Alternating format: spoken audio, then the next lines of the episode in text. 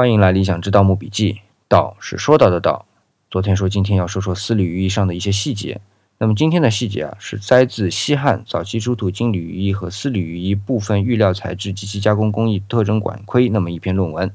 论文中呢，通过很多的测试方法来对金缕羽衣和丝缕羽衣进行了玉材质的分析。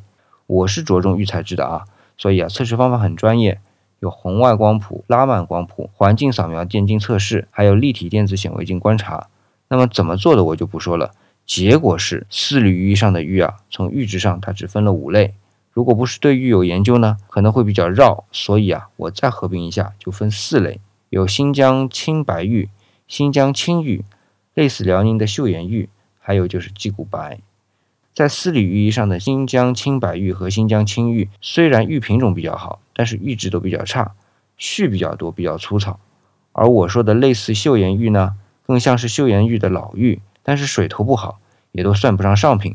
至于鸡骨白啊，虽然今天对于鸡骨白的价格都非常高，但是在当时啊，认为鸡骨白是玉在火里烧完之后完全没有玉的灵性的玉石，所以啊，我的结论是，做丝缕玉的玉片都是边角料。那为啥是边角料呢？就我们明天说。